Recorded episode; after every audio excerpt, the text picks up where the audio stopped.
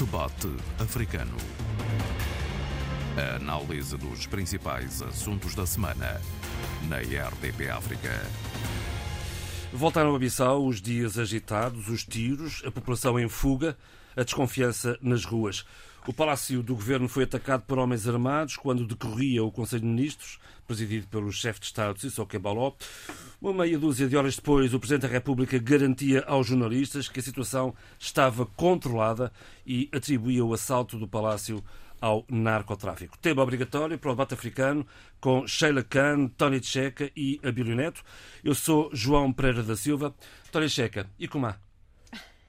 Bom, mais uma vez a Guiné-Bissau mais uma vez uma instabilidade, mais uma vez uma série de questões que se nos colocam em função, portanto, do Estado ou do não Estado da Guiné-Bissau. Uh, eu gostaria, talvez, de, antes de entrar propriamente no acontecimento em si, uh, chamar a atenção para o ambiente que se vivia, uh, as querelas, os problemas. Os antecedentes todo, todo um conjunto de situações que são os antecedentes e que eh, foram acontecendo até chegarmos, portanto, ao dia de dia 1, portanto, o dia da tal ação armada. Eu gostaria de dizer que havia uma série de questões, algumas bem graves, que estavam insistentemente na agenda e que colocavam, portanto, os diferentes atores em situação de, de confronto, de, debate, uh, mais que político, mas de um debate, portanto, com alguma agressividade uh, desmesurada. Portanto, importa olhar com alguma serenidade né, para os acontecimentos de 1 de fevereiro, contextualizar tudo e tentar perceber o que aconteceu. Portanto, falando do cenário que antecedeu esta esta situação desagradável. Lembremos que havia o caso pendente, e há um caso pendente de um avião que aterra no aeroporto de, de, internacional de Bissau, eh, carregado com três elementos a bordo, o comandante, o copiloto e o mecânico, e que depois chega, portanto, sem plano de voo, sem autorização. Há uma autorização que é dada in extremis uh, da Presidência da República, é, o avião a terra, fica ali e está ainda no, na, na numa das pistas do, do aeroporto de Bissalanca e, e, não se sabe, na é verdade, até hoje, qual era a carga que trazia. Uh, pela boca do presidente, soube-se que bom, havia há um avião e que aquelas pessoas estavam lá em missão para estudar a possibilidade da construção de bangar, uma oficina, reparação, manutenção. Então era uma visita técnica, portanto. Seria uma visita técnica. Hum. O que estranhou, portanto, a classe política e não só, toda a sociedade civil, o facto de ser uma equipa com um comandante de, de Airbus, salvo erro, era o Airbus, sim, um copiloto e um, e um mecânico. Bom, não parecem ser as pessoas mais habilitadas para fazer um trabalho dessa natureza. Mas, bom, podia ser. O que é certo é que quando se deu uh, o alerta, quando entrou na agenda política com graves acusações, os três elementos desapareceram. Hasta away. Portanto, ninguém sabe para onde foram, nem como foram. Pronto, desapareceram. Portanto, e havia outro, outras situações, porque, na verdade, tinha a ver com aquela, aquele ambiente de, de raptos, uh, uh, espancamentos de pessoas, personalidades de, da vida política social da Guiné-Bissau. Uh, depois, mais recentemente, houve aquele caso com o bispo, o novo bispo de Bissau, o bispo Lampra, que foi acusado pelo presidente de estar a fazer política e aconselhava a ficar a remeter-se na, na sua igreja e se por acaso quisesse mesmo fazer política que ele arranjava-lhe um cartão de militante do MADEM. Portanto, e, mais, e tinha acabado de haver uma remodelação governamental. E depois mais este caso da remodelação governamental que deu brado, uma vez que o próprio uh, Primeiro-Ministro alerta os seus companheiros de, de, de, de, trincheira, da formação política, que é a APU, para um facto, dizendo que eu não sei de nada, ninguém me consultou, ninguém me disse nada. O que é certo é que algumas horas depois, 24 horas depois, portanto, o próprio Primeiro-Ministro uh, diz que sim, reconhece que houve um problema, que podia ter sido um problema grave, mas que, pronto, estava resolvido, ultrapassado e que ele pronto, concordava com o governo. Portanto, são essas situações todas que, na verdade, eh, eram, portanto, o mar onde navegavam e navegam, portanto, os protagonistas, não só da classe política, mas da própria sociedade civil, as organizações não governamentais, as associações, etc, etc. Isso faz com que, bom, uh, surpreendentemente, quando nada fazia crer, o governo diz que nós temos que ir investigar o que é que as organizações não governamentais estão a fazer no interior do país. Portanto, isto é, são coisas que, na verdade, uh, fazem levantar alguma suspeita e criam, um, quer dizer, um, dão mais um, uma contribuição para aquele para ambiente encrespado hum. de confrontação permanente entre uh, as diferentes sensibilidades políticas e não só. Bom, mas a verdade é que passaram já três dias, daqui a bocado, e, e, e não há rostos para, para, para esta operação que, que decorreu uh, no do Governo. Realmente não há rostos. Aparentemente. Um, não há rostos. Dois, uh, agora passados esses três dias, não é? Começamos a olhar para, para, para, para, os acontecimentos, as informações que nos chegam, as explicações que são dadas, quer dizer, realmente começa a ser difícil perceber o que é que aconteceu. Quem fez o quê? Porquê? Para quê? Porque quem conhece Bissau, eh, Bissau, portanto, Bissau, de facto é uma ilha, não é? Mas as entradas e saídas de Bissau são facilmente controladas e são controladas por quartéis muito bem apetrechados. Aliás, eu diria que, que Guiné-Bissau uh, nunca esteve tão bem apetrechado de equipamento militar como agora. Neste momento, a Guiné-Bissau tem um equipamento muito bom, moderno, etc, etc. E depois, capacidade organizativa, sobretudo dos acessos, quem é que entra ou sai de, de Bissau sem ser detectado. Pelas estradas, é o que sabemos. Controles a toda hora. Uh, vindo pelo mato, como nós chamamos na Guiné, há sempre alguém que aparece, há sempre uma equipa de controle que aparece e podemos dizer que é um país, portanto, com um nível aceitável em termos de segurança de Estado. Bom, agora, esse grupo chega, não se sabe como é que entrou, entra numa zona vital, né, vital uh, do país, que é a zona dos aeroportos civil e militar, é zona do hospital militar, é zona não só do Palácio do Governo, mas dos principais ministérios do país, e é a zona, portanto, onde está ali também uh, várias unidades. Lembremos que o conflito político-militar 98-99 en, uh, encontra o, a sua fortaleza, o seu ponto de abrigo na Brigada Mecanizada, que é logo ali também, a dois passos. É, portanto, na estrada que dá a volta, saída por Biombo, Quinhamel, é, há quartelamentos fortes. A entrada de Bissau para outra via, Safinhacra.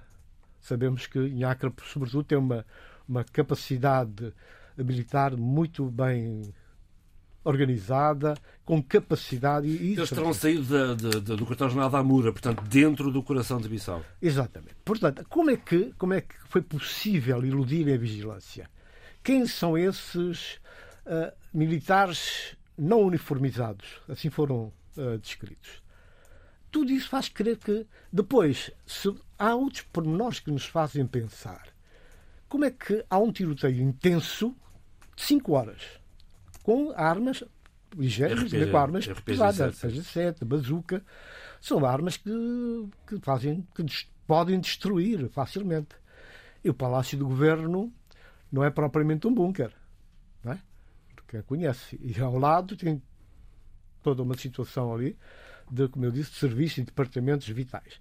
De maneira que eles chegam facilmente, eludem vigilância, depois vem-se a verificar hoje que esse grupo, essas pessoas, esses militares ou não, eh, não tinham qualquer tipo de apoio ali dentro. Os quartéis estavam na, sua vida normal, portões abertos, tudo a funcionar normalmente e não sabiam de nada. As unidades mais pequenas, e de aspas, aspas. Então, mas o que é que eles queriam finalmente? É um enorme mistério. É um mistério, é um ponto de interrogação grande que nos faz pensar, a partir do momento em que o próprio presidente Sissoko diz que uh, é mais um problema ligado ao narcotráfico. ao narcotráfico, então não será propriamente Coloca outra questão, outro, outro uma nível. tentativa de golpe de Estado, Mas justo contas. mas um ajuste de contas do, do grupo de fações ligadas ao narcotráfico. Eu vou largar o debate. Sheila, viva. Olá, dia. que leitura é que faz destes acontecimentos em Bissau? Em primeiro lugar, lamentável o que aconteceu, lamentável as, as, as imagens que, que vimos e que fomos vendo eh, a insegurança pública, o- a ignorância do que se estava a passar com aquela violência e com os disparos. Eh, há pouco eu estava a ouvir o Tony Checa e é importante dizer isto dentro daquilo que eu considero importante na minha reflexão e tendo em conta, estando, tendo vindo a acompanhar esta situação eh, que, aconteceu na Guiné-Bissau. Eh, eu não fico nada satisfeita nem sossegada com este argumento do Presidente, em que ele diz que isto pode estar relacionado com gente associada ao narcotráfico. Isso é uma forma muito manca, muito frágil e vulnerável, vindo de um Presidente, de mapear a sua realidade, tendo em conta eh, aquilo que o Tony Checa disse, que ante- com- tem há vários antecedentes eh, até chegar àquele momento. Temos, por exemplo, eh, a questão do Airbus, não é? Que é algo surreal. Completamente. Eh, eu acho que o- se o Gabriel Garcia Marques cá estivesse, iria escrever um belo romance sobre a, a posição, o estacionamento do Airbus e, e- e tudo o que aconteceu. Também, e aqui eu gostava de eh, acrescentar ao Tony Checa, o acordo feito entre Senegal e a Guiné-Bissau, entre os dois presidentes, que não foi, em que o Parlamento não foi tido nem achado pa- por esta situação. Isto fez-me lembrar muitas questões, a questão das dívidas públicas, em que o Parlamento completamente aos- eh, eh, Fora do debate. fora do debate, completamente, eh, eu acho que não é só fora do debate, é ostracizado, marginalizado e completamente hum, ignorado relativamente a decisões que são tão importantes para um país como a Guiné-Bissau, ou, neste caso, como um país para Moçam- eh, como- em relação a Moçambique. Depois, e é importante dizer que este acordo foi in- invalidado e, tomado, e tornado nulo pelo próprio Parlamento. Depois, também, esta questão da remodelação do governo, que foi decidida pelo Presidente e que tem criado imensos eh, descontentamento. Na minha perspectiva e olhando ah, para isto, eu acho que era preciso fazer uma arqueologia de todos os, os acontecimentos passados. E eu queria chamar aqui a atenção também que, ah, se não estou em erro, e o Tony Checa vai, vai corrigir-me, o ano passado, em outubro, havia também já ameaças de golpe de Estado, aliciamento de, de militares, e isto foi uma declaração pelo do chefe maior de Estado das Forças Armadas em Guiné-Bissau, na Guiné-Bissau. E, portanto, eu acho que, é que, que o- há aqui uma espécie de um avolumar de situações que, que criam descontentamento, eh, desunião, eh, conflito interno. E também nós sabemos que o próprio Presidente e o Ministro e o Primeiro-Ministro são, fazem parte de blocos partidários em oposição, em conflito. Portanto, eh, este inquérito, o tal inquérito que pode estar a ser eh, eh, a estar em curso, eu não acho que vá resolver nada, pelo contrário, vai, acima de tudo, ehm, tapar a realidade e continuar a tapar a realidade. E, e- e vou passar já a palavra ao Abílio. Ehm, dentro de todo aquele percurso que nós fomos tendo com o Eduardo Fernandes, o que nós fomos aprendendo com a Guiné-Bissau e as manifestações eh, políticas da da Guiné-Bissau é uma democracia muito, em termos políticos, extremamente titubeante, sempre em conflito, sempre com questões que não resolvem, no fundo, e não dão nenhum, nenhum tipo de resposta a uma cidadania saudável, plena, inteira. Uma E aqui- democracia musculada. Ex- exatamente. E aqui eu gostava muito de citar o Miguel de Barros, que nesta semana falava exatamente sobre esta responsabilidade da democracia na Guiné-Bissau, em que ele dizia, e passo a citá-lo para ter muito cuidado, aos guineenses espera-se uma postura de coragem e a capacidade de, rein- de de rein- reintegrar e, de reinventar isto. E eu acho que os guineenses têm demonstrado ao longo dos últimos anos, pelo menos, uma capacidade de resistência, de sobrevivência perante eh, uma realidade política que não lhes oferece nenhuma solidez, nenhum chão em termos de vida económica, de vida social e de vida cultural. A opinião de Miguel Barros, de resto, pode ser ouvida sempre à quarta-feira na RDP África e disponível a qualquer hora no podcast da RDP. Um, um, Abílio, uh, afinal de contas, o que é que motivou tudo isto? Ou até, ou até, onde é que se pode perceber o que, esteve, o que esteve por trás disto? Bem, ao contrário da Sheila, que lamenta a morte, o facto de não estar vivo, o Garcia Marques para escrever um livro sobre a situação, que ia adorar escrever um livro sobre essa situação, Uh, o que eu tenho a dizer é que o Mário Vargas Llosa ainda está vivo. E, portanto, isso é típico. Há uma esperança. É, é, é, há uma esperança de que venha a haver uh, um romance sobre a, situação, sobre a situação do avião, especificamente a situação ah. do avião. O Mário Vargas Llosa tem sido bestial a ir buscar essas, esses acontecimentos insólitos e até eh, estupidificantes para fazer grandes eh, romances. Não é? Ou seja, ele consegue levar eh, a ficção para lá daquilo que é a realidade, dignificando a ficção. Ou seja, dignifica a ficção. A Bem, ficção que se passou. Dito isso, dito isso. Semana. O, o Tony Checa disse que a democracia da Guiné-Bissau é uma democracia musculada. Não, é uma democracia atrofiada. Eh, não é musculada. Ela é mesmo, exato, é mesmo atrofiada e feita por gente que claramente está a dar, ou tem vindo a dar nota de grande atrofia. Lamentavelmente, o, o, impacto é o impacto que nós sabemos, que é o impacto nesse maravilhoso país que é a Guiné-Bissau e na sua e na sua gente que tem que estar a sofrer eh, com esse tipo de disrupções negativas, eh, constantes e, e naturalmente muito penalizantes. Há aqui alguns factos, enfim, aqui alguma alguma alguma alguma realidade que tem que ser analisada. O Tony Checa introduziu e a Sheila complementou e muito bem tudo que tem que ver com a realidade factual e conjuntural da Guiné-Bissau, eh, eu queria eh, talvez eh, avançar com algumas ideias sobre a realidade estrutural da Guiné-Bissau, da Guiné que pode marcar muito mais toda essa, essa, essa conjuntura e tudo que tem, tem por trás os factos que reagem à conjuntura, porque primeiro temos que olhar para o que se está a passar em África e com os golpes de Estado e tentar perceber qual é a relação que essa tentativa de golpe de Estado na Guiné-Bissau, se podemos chamar assim, e eu quero, quero ser honesto e chamá-la assim. Há quem já lhe chama outra coisa. Eu chamo tentativa. Há quem chama outra coisa. Sim, eu chamo tentativa que é para dar também dignidade ao, ao povo da Guiné-Bissau e dar dignidade aos comentários que eu vou fazer a seguir. Uh, há aqui uma diferença considerável entre o que aconteceu na Guiné e o que está a acontecer nos outros, nos outros países à volta da Guiné-Bissau. É que são países mesmo à volta da Guiné-Bissau. E aqueles também que estão em risco de poder vir a acontecer esse tipo de ocorrências eh, nos seus territórios. Já muita gente já apontava para o Níger e para, uma, para mais dois ou três países ali na região. Dizer o quê? Primeiro, eh, que eh, esse golpe é estranho na medida em que todos os golpes eh, que aconteceram ou tentativas de golpes foram sempre concluídos, ou seja, foram golpes para serem golpes. Segundo, todos. E com, e com caras? Sim, e com personagens a identificarem. Segundo, todos esses golpes tiveram ou ocorreram sempre imediatamente a seguir à contestação de rua. de rua das populações. Portanto, eh, tem essa legitimidade de rua, sendo que é um facto, uma ocorrência deslegitimizante.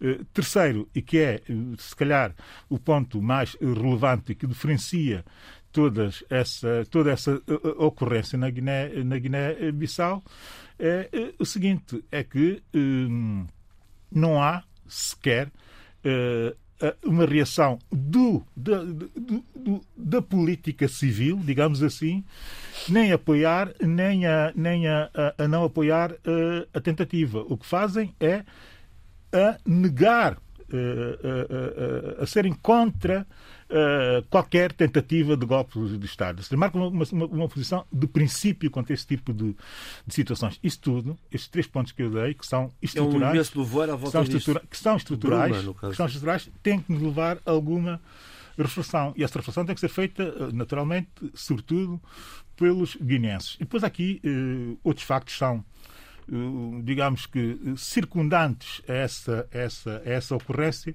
que chamam muita atenção. Há um deles eh, que já tem vindo a ser reiteradamente eh, chamado a colação, que é eh, o posicionamento da, da CDO, uhum. da Organização Regional. Uhum. O Tony Checas já fez aqui umas críticas aí na, na, semana passada, quando estivemos a falar dos golpes de Estado, e é uma crítica muito reiterada muito registrada em África. Nessa é uma questão guinense. Isso acontece também com os nigerianos, que reagem sempre à inoperância da CDO, os mali, malinia, malianos, os nigerinos, toda a gente na região sobretudo a opinião pública e a publicada e a comentar, a comentária, a comentarista tem uma reação muito negativa Sim, mas, curiosamente, ao contrário do que se passou CDAO. no Mali e no Burkina, a CDAO já anunciou, já anunciou que vai entrar, eh, entrar com uma força de não, interposição na Guiné. Eu, eu, eu, ia, eu ia o que lá. não fez no Mali nem no Burkina. Pois, eu ia lá, eu ia, eu ia, eu ia exatamente lá.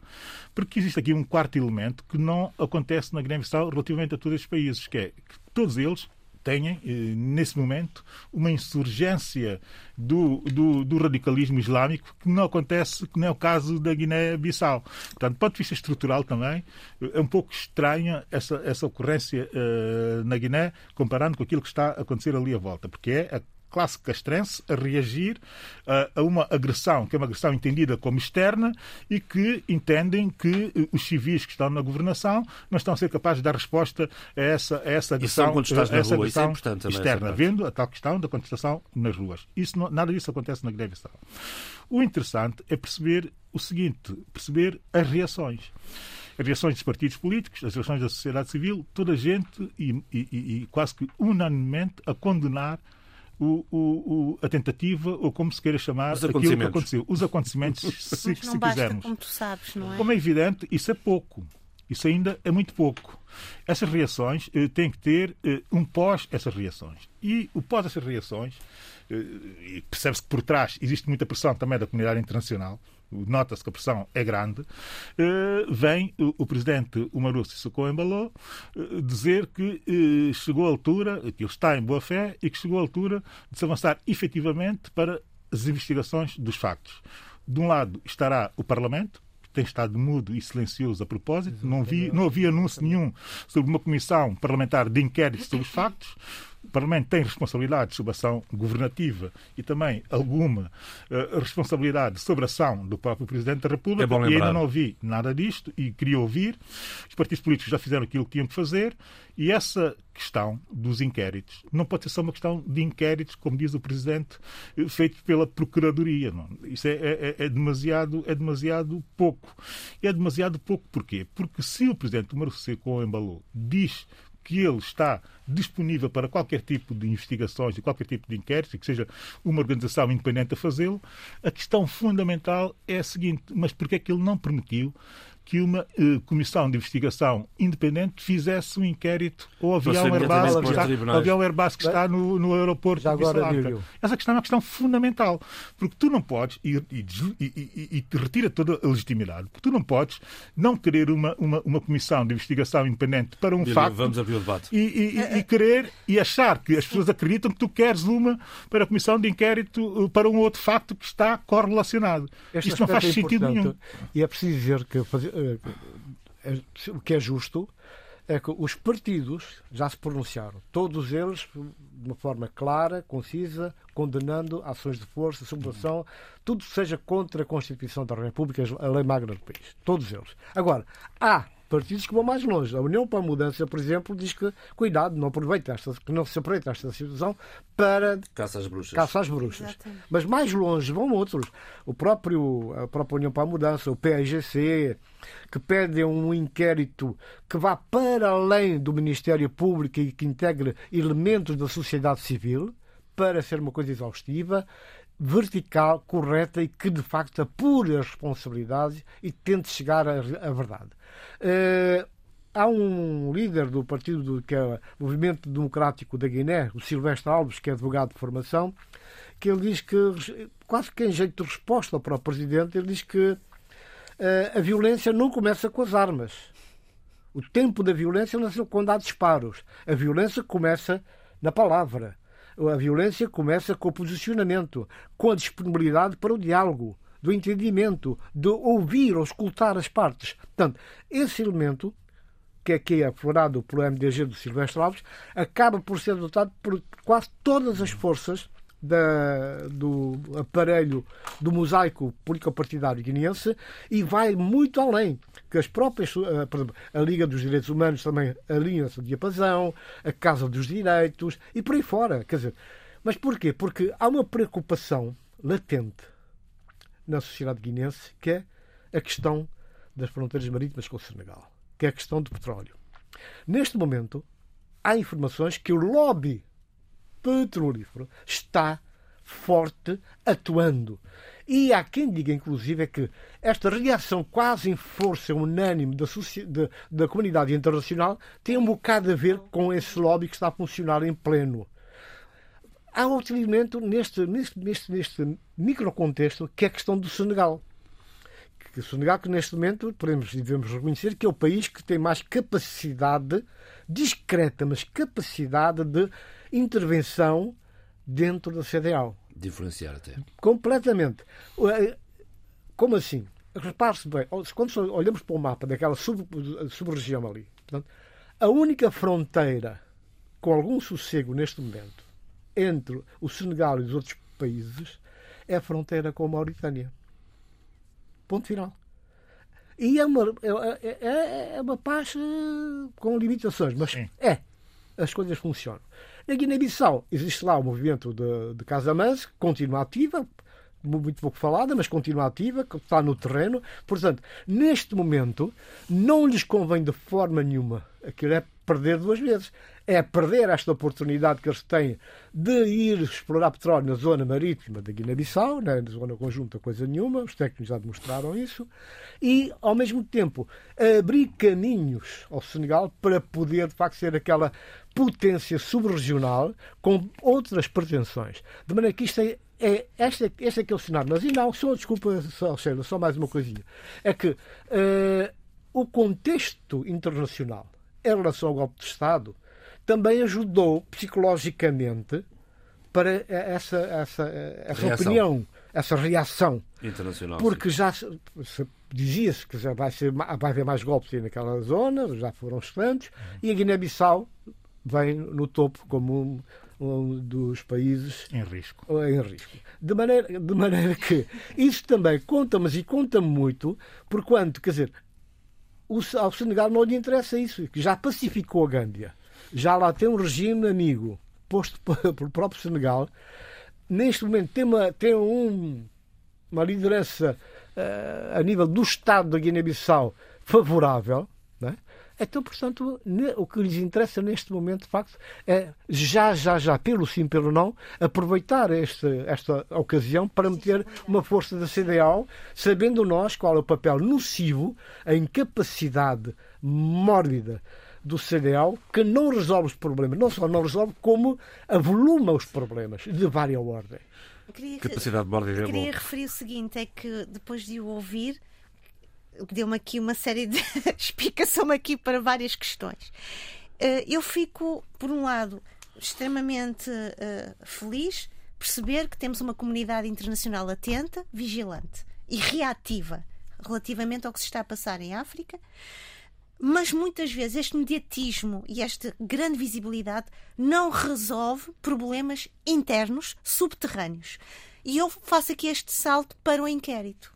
Este inquérito vai fazer um, um, um trabalho de radiografia dentro do país, vai trazer uh, uh, uh, oposições que estão, eu acho que muito, muito esclarecidas, porque, como dizia há pouco o Abílio, por um lado o, o, presidente quer este inquérito, mas por outro lado há interesses aqui que podem mexer muito, e eu não acredito, e isto é a minha pergunta, Tony Checa, acha que o país está preparado para um inquérito que seja independente, um inquérito rigoroso, tendo em conta estes fatores que me disse agora? Um Senegal extremamente 25 anos depois ainda não sabe o que é que se passou em 98. E, e, e, e a proteger os seus, os seus, os seus, os seus interesses. Eu estou aqui a fazer este exercício de flexibilidade temporal e geográfica, pensando que na SADEC antes de Cabo Delgado, também estava ali um pouco adormecida.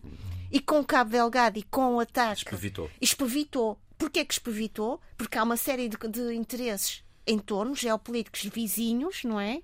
Uh, não só. Uh, há ali países da Europa que muitas vezes interferem e vêm dar o seu dedinho e dar a sua reflexão porque estão interessadíssimos, não é? E porque não querem perder, ou melhor, ainda agora o presidente da Total esteve em Moçambique não foi a Cabo Delgado, foi a, Maputo, dizendo que sim, tem imenso uh, interesse em retomar Sim, mas... as. Mas é lógico Sim, mas... que ele. Exatamente. Aqui a minha questão é: nós continuamos uh, uh, reféns de uma certa mão invisível, mas que está, de, de um braço forte que muitas vezes uh, nos delimita e nos condiciona esta tal cultura democrática, que nos condiciona esse tal diálogo interno saudável e, acima de tudo, que nos condiciona.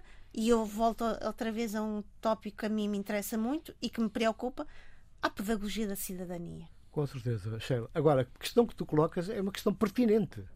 Qualquer mente sã, perspicaz, pergunta isso. Agora, eu responderia da seguinte maneira: o país, sendo o país das pessoas, o país quer. As pessoas querem. As pessoas exigem, querem saber.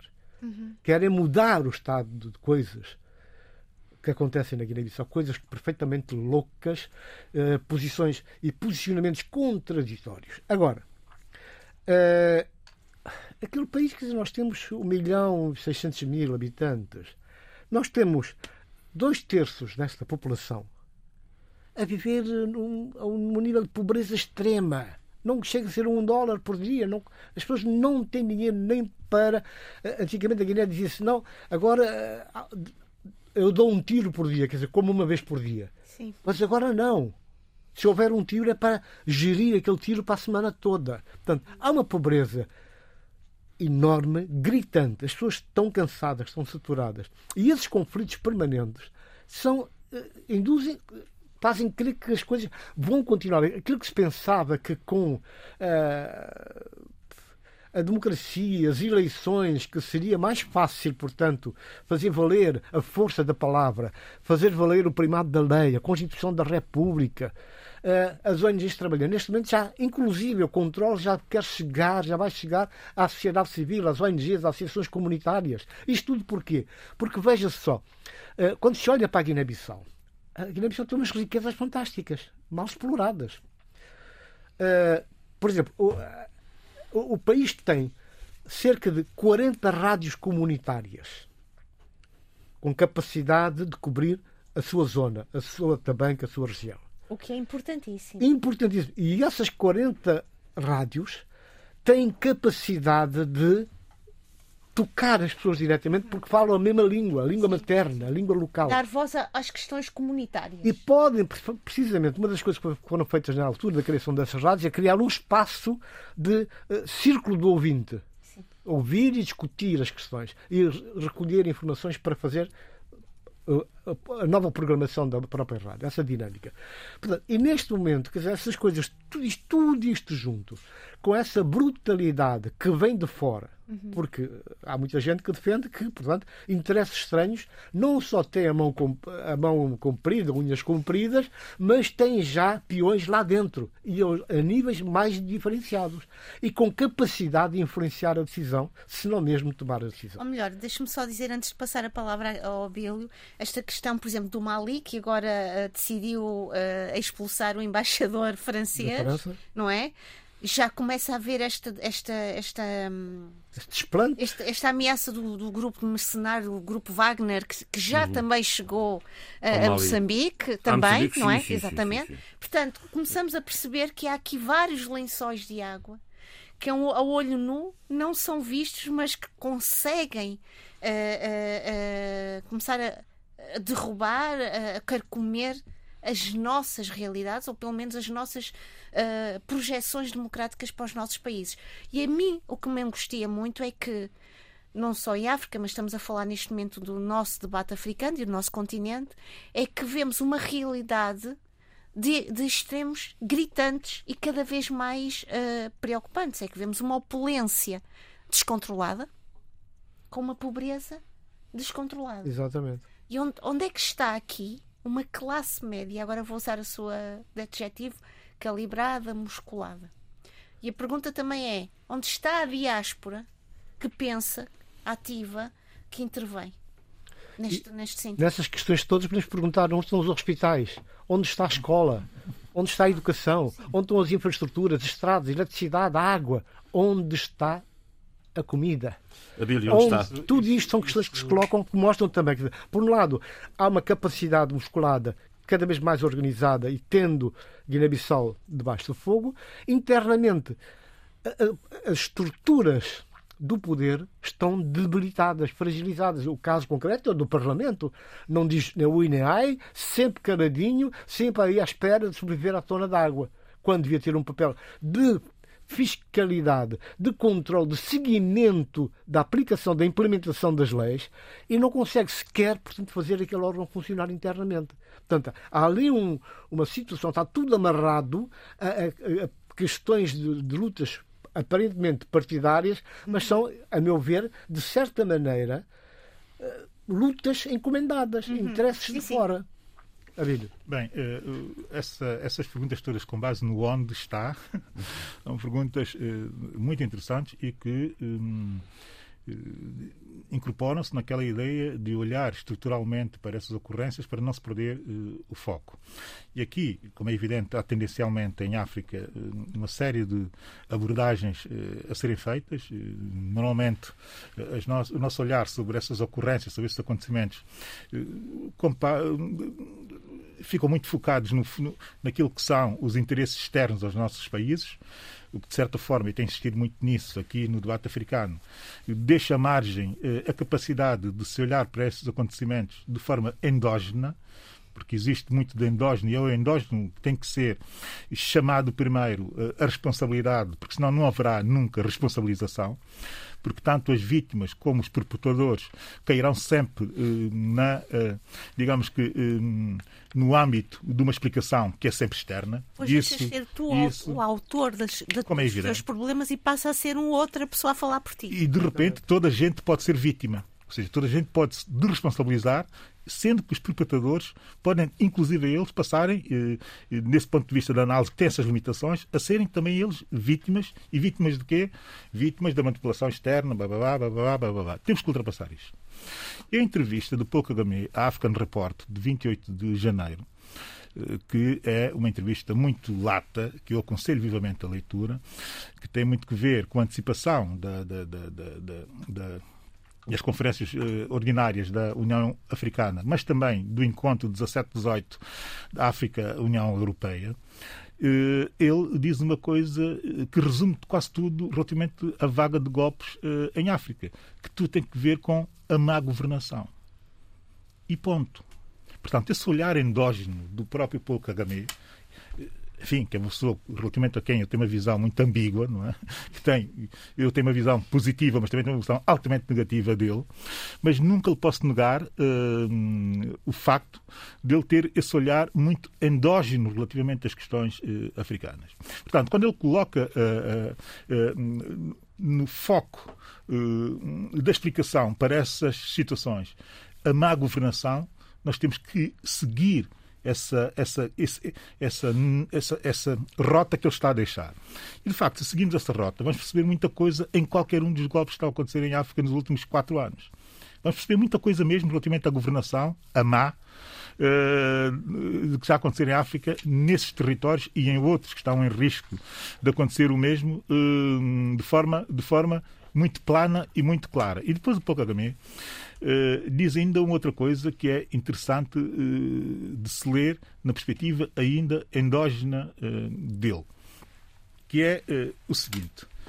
É preciso que, quando olhemos para as organizações continentais, como é a União Africana, e para as organizações regionais, como é a CDO, eh, e, sobretudo, quando elas estão tão suscetíveis de críticas pela sua ação ou inação ou ação desqualificada ou desqualificante em acontecimentos desses, acontecimentos que têm grande impacto na opinião, nas opiniões públicas nacionais, nacionais no sentido de internas dos países, mas também da sua grande diáspora, que reage sempre eh, muito fortemente a essas questões, reage sempre também no sentido de procurar, porque essa é a narrativa que nós conhecemos, um elemento externo que justifique tudo. E o Pouco também diz o seguinte: é preciso que se entenda isto. Só nos últimos dois anos é que os países africanos, na União Africana, naquele plano dele, que foi o plano dele de remodelação da União Africana, se conseguiu um fundo de pacificação de 200 milhões. Não é nada. 200 milhões gasta os Estados Unidos em dois meses, gastava os Estados Unidos em dois meses com as suas tropas no Afeganistão. 200 milhões são trocos para, para, o Grupo Wagner. Não é nada. Agora, exato. são agora, trocos para o Grupo Wagner. Agora, imagine Não, isso, termino já, para, com o Paulo Kagame. Imagine-se o que é as organizações regionais ou a continental africana ter que acorrer a todas as ocorrências que existem no continente. Isso custa dinheiro. Mas custa falaste mesmo, aí... Deixa-me dizer isso, que é, que é, importante que se diga isso. Custa mesmo muito dinheiro e a CDO disponibilizar-se para ir para Guiné-Bissau é porque é onde custa menos dinheiro fazer uma, instalar uma, uma, uma força, ah. uma força de, de, intervenção, uma força de pacificação. Faz o vamos ver como é, é que esta força muito... vai ser constituída. Não, porque é pouca, é pouca, é menos gente, não há um cenário de guerra uh, evidente, não existe o risco de ter que estar a confrontar-se das com uh, o islamismo islâmico, que é a base de guerrilha e de, e de terror mesmo, não existe esse risco. É, é fácil, é barato fazer essas intervenções na Guiné-Bissau. Primeiro temos que ir por essa lógica. Depois, Paulo Kagame diz uma outra coisa que é fundamental. 200 milhões para a pacificação, gastava-se em um mês a ocorrer a todas as ocorrências que estão a acontecer em África atualmente. E ele enumerou desde Moçambique, eh, passando por, por a Somália, pela, pela, pela Etiópia, por uma série de países, por uma série de cenários, já para não falar da República Democrática do Congo, que está ali ao lado dele. E ele diz outra coisa, que é como é que é possível que se gastem quase 2 bilhões na República Democrática do Congo e que não haja a contabilidade a propósito das intervenções do dinheiro gasto nesse tipo de cenários de pacificação. Portanto, nós temos é que focar-nos endogenamente ou no olhar endógeno relativamente àquilo que se passa Sim, senhora, no nosso vamos continente. focar também no, no, problema de governação nos, nos, nos, países, particularmente em São Tomé, dois minutos para a remodelação recente no governo de São Tomé e Príncipe. Não, isso até podia resumir num minuto. Então faz favor. é, uma, é, é uma remodelação, é uma remodelação absolutamente uh, neutral, para não dizer uh, eu tinha aqui uma, uma palavra para dizer, mas não vou dizer, é dizer insignificante. Vamos lá ser uh, claros. E porquê é que é insignificante? É insignificante porque chega a más horas. Segundo, é insignificante os personagens que estão uh, uh, um, a conceber a remodelação são também eles insignificantes, tanto os que são chamados a substituir, como aqueles que saíram, como quem está a substituir. É tudo insignificante. E depois dizer o seguinte: a insignificância vai a tal ponto que ninguém sabe o que pensam as pessoas que vão para os lugares e ninguém sabe o que pensam sobre os lugares e sobre as pastas que vão exercer eh, as pessoas que saíram dos lugares. Só sabem uma coisa, que é tudo altamente partidarizado e nesse caso dessa remodelação, sabe-se também que os pequenos partidos, que eram muito ativos dentro, muito ativos e muito fortes dentro da coligação que governa São Tomé e Príncipe atualmente, deixaram de ter poder. Porque saíram os ministros deles, desses pequenos partidos, e entraram ministros, sobretudo, do partido MLSTP. maioritário dentro da coligação, que é o MLSTP. Portanto, que se tirem as conclusões que se têm que tirar. A verdade é que temos uh, eleições em outubro ainda deste ano e, e, e, o país está a ser governado por uh, uma onda de insignificâncias uh, lideradas por insignificantes. Portanto, uh, estamos com um problema complicado. Uma Portanto, é uma remodelação que, não tem três nada meses a, a resolver. menos insignificante, talvez, a, a, retoma das relações do FMI com, com o governo Menos insignificante a retoma. Se tudo correr bem, pode poderá acontecer a meio deste ano algum avanço, porque eu acho que era importante dentro daquela reflexão que nós ainda não fizemos totalmente do, do, do, dos grandes movimentos, dos grandes partidos históricos e a forma como esses partidos ou os pilares e os Vamos valores ver não um são, golpe para a semana para a gente tratar disso. São, aí, estão ainda a tratar de certa forma. São, estão ainda sim, vivos sim. nas nossas, nas nossas, uh, nos nossos países e eu tenho feito muito estes exercícios de barómetro de distância e de aproximação com esses valores e com esses pilares fundadores. E, e eu não podia deixar de, de, rapidamente de dizer que ontem foi o dia 3 de fevereiro, dia dos heróis nacionais em Moçambique. E, portanto, São Príncipe também, é preciso dizer isso, que é para não me crucificarem como, uh, mal, como mal nacional. E era importante, às vezes eu gostava de. Ah, E hoje de Angola, calma, Sim. 4 de fevereiro. E eu gostava, às vezes o meu pai diz, muitas vezes, gostava que o Samora Machel cá viesse outra vez e que viesse ver como está Moçambique, não é? E que pudesse dialogar e, e refletir sobre esta situação. Acho que é um, é um avanço importante esta aproximação, esta retoma de diálogo com, entre o FMI e Moçambique. Importa referir que, que, é, que FMI retirou o seu apoio direto ao Orçamento do Estado em 2016 com a tal uh, denúncia internacional das dívidas ocultas. que significa este, esta reflexão muito endógena que o Abilo estava a dizer. Dívidas que não vieram de fora, vieram de dentro e foram alimentadas e acicatadas e, e, e, e, permanecidas por elementos de fora. Uhum. E portanto eu não podia deixar de, primeiro, é um agradecimento aos nossos heróis moçambicanos por nos terem trazido até aqui. E depois pensar, pode ser uma nota positiva e uma boa informação, pensar esta nova este novo diálogo e esta uma nova realidade entre o FMI e Moçambique. Tony Checa, no melhor pano cai a nódoa e Cabo Verde. Cai a nódoa é Cabo Verde, portanto, que tem sido elogiado até nesta mesa redonda, neste debate, muitas vezes, e justamente, mas neste caso está em causa a liberdade de expressão e o comportamento que, nós, que sobressai, que nós registramos com desagrado do poder, deixa muito a desejar. É bom que que o assunto seja repensado e que se enquadre no espírito daquilo que é a proposta do Presidente de Cabo Verde, que interpela as Nações Unidas no sentido de uma maior representatividade da África no Conselho. Uh, a questão que se coloca aqui é que essas representatividades, essas participações, têm que ser medidas, tem que haver um barómetro em função de, de, de, das nossas realidades internas, da, da cidadania, dos valores da cidadania, se estão ou não estão a ser observados, da participação, da capacidade do outro dizer que não. Portanto, não pode, a comunicação social, os jornalistas não podem ser asfixiados, não podem ser postos à margem da, da E daqui uma declaração de interesse da minha parte. Eu sou amigo pessoal da Daniel Almeida, tenho muita estima pelo José Vicente Lopes, que é o chefe de redação da, da Nação. A minha solidariedade a todos os jornalistas de Cabo Verde. Uh, propostas de leitura fim de semana. Já estamos no final. Já estamos, já, já estamos. Foi muito rápido. Bem, a primeira, a primeira uh, proposta, uh, que é uma homenagem que eu quero fazer, e vou terminar também com uma homenagem, uh, que é o seguinte: faleceu o Rabi Israel Dresner. O Rabi Israel Dresner foi uma grande personalidade, amigo muito próximo do Martin Luther King, e que fez todo o percurso das lutas pelos direitos civis nos Estados Unidos da América junto da população negra que foi detido e preso quatro, cinco, seis vezes uh, no Sul, no Alabama, quase que morto, e que esteve em Selma, toda aquela um, mitologia à volta desse, dessas lutas, ele esteve sempre presente.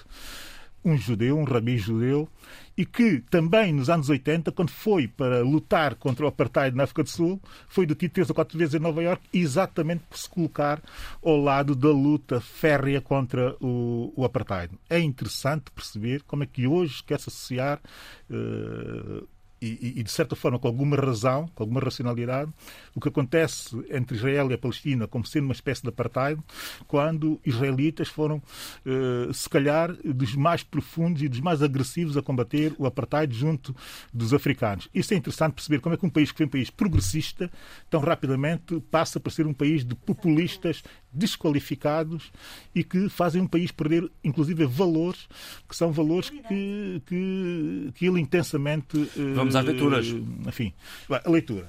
Desculpem. Uh, tem tudo a ver com aquilo que está a passar na Guiné-Bissau. Uma grande escritora uh, turca, uma grande jornalista turca, pensadora também, S.T. Melkuran, lançou um livro que eu aconselho vivamente a lerem, que tem o título que é o seguinte: Como Perder um País. Os sete passos da democracia a ditadura, temas e debates de 2019. A introdução do livro tem que ver exatamente com o momento em que houve aquele golpe contra o Erdogan, dado pelo seu amigo, é preciso dizer o seguinte, dado, não sabemos, pelo seu amigo, eh, e que tinha sido sempre seu apoiante, que financiou as suas campanhas, que deu a componente ideológica e, de repente, eh, dá um golpe de Estado em que se varre quase que 20 mil e tal pessoas, eh, eh, de repente, sem que nem, ninguém se tivesse percebido do que, é, do que é que se tinha passado. Sheila Cano, por favor. Totalmente de acordo, Bill. Há pouco eu falei da questão da diáspora moçambicana ativa, vigilante, proativa, e eu não podia deixar de trazer aqui o livro de um grande sociólogo que está sempre atento, muito crítico, mas muito assertivo. Falo de Elísio Macamo. Uhum e que tem este livro que se chama Governar e Pensar. Por uma sociologia da gestão política. Um excelente livro com ensaios muito bem claros e também, se me permitem, agradecer a esta mesma diáspora uh, moçambicana, ao editor Gesmundo Cassinda, que é um excelente pessoa, editor, dinamizador editor. sempre da Ital Publishing, uhum. que através de uma mão amiga trouxe-me o livro. Obrigada. Olha, eu, eu não vou falar de nenhum livro, vou falar de romances da vida real. Eu vou fazer aqui uma confissão. Se deu este último acontecimento em Bissau, tentativa de golpe, depois já na bem tentativa, uma ação de gente ligada ao narcotráfico, uh, e em função daquilo que eu fui imaginando de longe, aquelas tropas amotinadas chegarem ali uh, sem, nenhum, sem uma defesa, eu lembrei-me exatamente do golpe de Estado da Turquia. Lembrei-me e fiquei. Tens que ler esse livro. Fiquei preocupadíssimo com aquilo que podia acontecer ao meu país. E realmente todo cuidado é pouco. Eu acho bem quando há dirigentes políticos que dizem não à violência, não ao esmagamento da Constituição da República, sim à palavra, sim à justiça, sim à cidadania, sim à participação de, da sociedade. E que espaço aberto às organizações da sociedade civil para trabalhar em vontade, com transparência, mas para trabalhar, porque são eles que ainda vão dando algum suporte às nossas populações. As populações hoje têm grande suporte. São as mulheres, o papel da mulher nessas comunidades e o papel das organizações não governamentais e das associações comunitárias que têm vindo a ser decisivas para a sobrevivência daquela gente. O alerta que faz uh, sempre sentido, e assim se fez o debate africano desta semana. Fiquem bem. Debate africano. A análise dos principais assuntos da semana na RDP África.